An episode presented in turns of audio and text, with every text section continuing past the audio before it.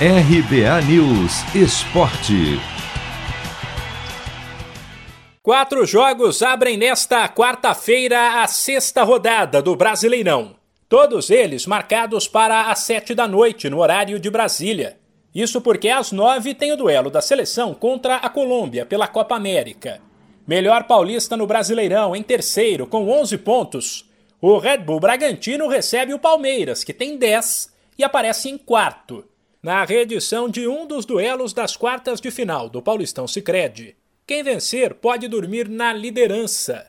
Vai depender também do resultado do jogo do vice-líder Fortaleza, que visita o Flamengo no reencontro do técnico Rogério Ceni com seu ex-clube. Destaque ainda para um confronto direto entre dois times da zona de rebaixamento. Ainda sem vencer no Brasileirão, o São Paulo tentará se recuperar contra o Cuiabá no Morumbi.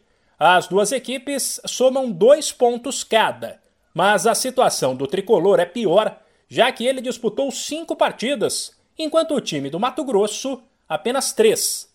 O outro jogo desta quarta será entre o Atlético Goianiense e o Fluminense, um dos quatro invictos no Brasileirão, assim como Fortaleza, Red Bull Bragantino e o líder Atlético Paranaense.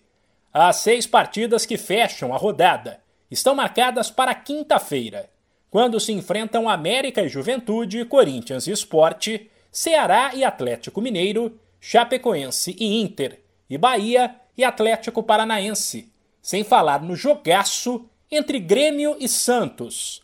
Por fim, duas partidas fecham a sexta rodada da Série B. Nesta quarta, quatro da tarde, o líder náutico visita o Londrina, enquanto na quinta, às nove e meia, tem o primeiro grande clássico desta edição entre Cruzeiro e Vasco. De São Paulo, Humberto Ferretti.